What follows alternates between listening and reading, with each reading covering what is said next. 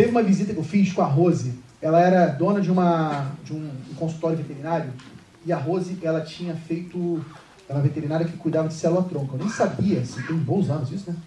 Eu nem sabia que tinha célula-tronco para animal, estimação. Lá no LinkedIn tinha lá uma pesquisa que ela fez, que ela marcou lá de célula-tronco.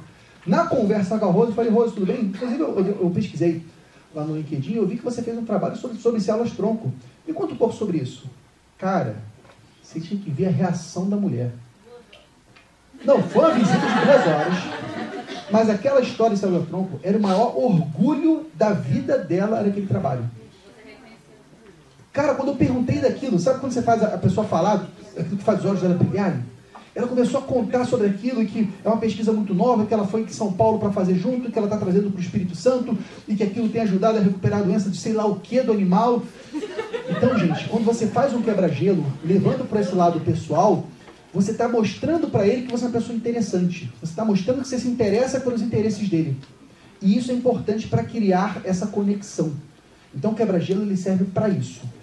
Gente, vocês vão ter que descobrir o quebra-gelo em cada negociação. Porque cada negociação tem um perfil diferente. Você vai ver que tem gente que já tive cliente que é ciclista. Eu fui, pô, vi lá no seu Instagram, eu vi que você gosta muito de, de pedalar. Que bacana, cara. Me conta, o cara falou que a bicicleta dele custava 50 mil reais. Nem sabia que tinha bicicleta de 50 mil reais. E o cara tinha bicicleta de 50 mil reais. E, e, e vai falando vai criando uma relação. E essa relação ela vai se aproximando. Para isso que serve o quebra-gelo, para você iniciar uma conversa com alguém que você ainda não conhece. Não sai perguntando, tudo bem qual é o seu CNPJ?